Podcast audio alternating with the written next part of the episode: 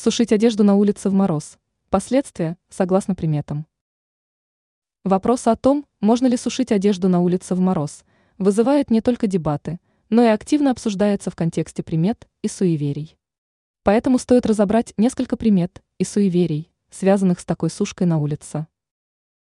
Привлечение процветания. Согласно одной из примет, если вешать свою одежду на улице в мороз, это может стать знаком грядущего процветания.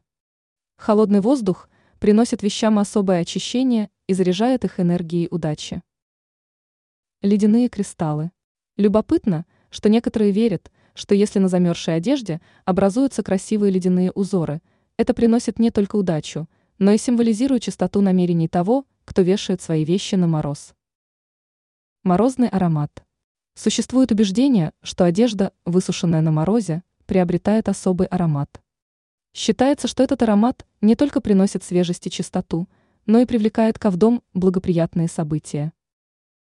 На улице идет снег. Некоторые верят, что если во время сушки на улице начинает идти снег или метель, это является защитой от негативных энергий. Снег, словно завеса, закрывает вещи от вредных воздействий. Продлевается срок службы вещей. Существует мнение, что мороз сохраняет материалы. Если рассматривать эту примету с рациональной стороны, то все не так однозначно. Конечно, разница в сушке очевидна, но реальную пользу извлечь будет не так просто. Замерзшие штаны. Существует забавная примета. Если штаны замерзли в позе штангиста, это обещает неожиданные приключения и веселые события в жизни. Ледяные гармошки.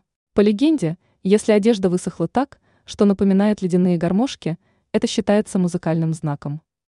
Говорят, что в жизнь в ближайшее время войдет что-то музыкальное и радостное. Ранее мы назвали шесть вещей, которые нельзя делать вечером в январе.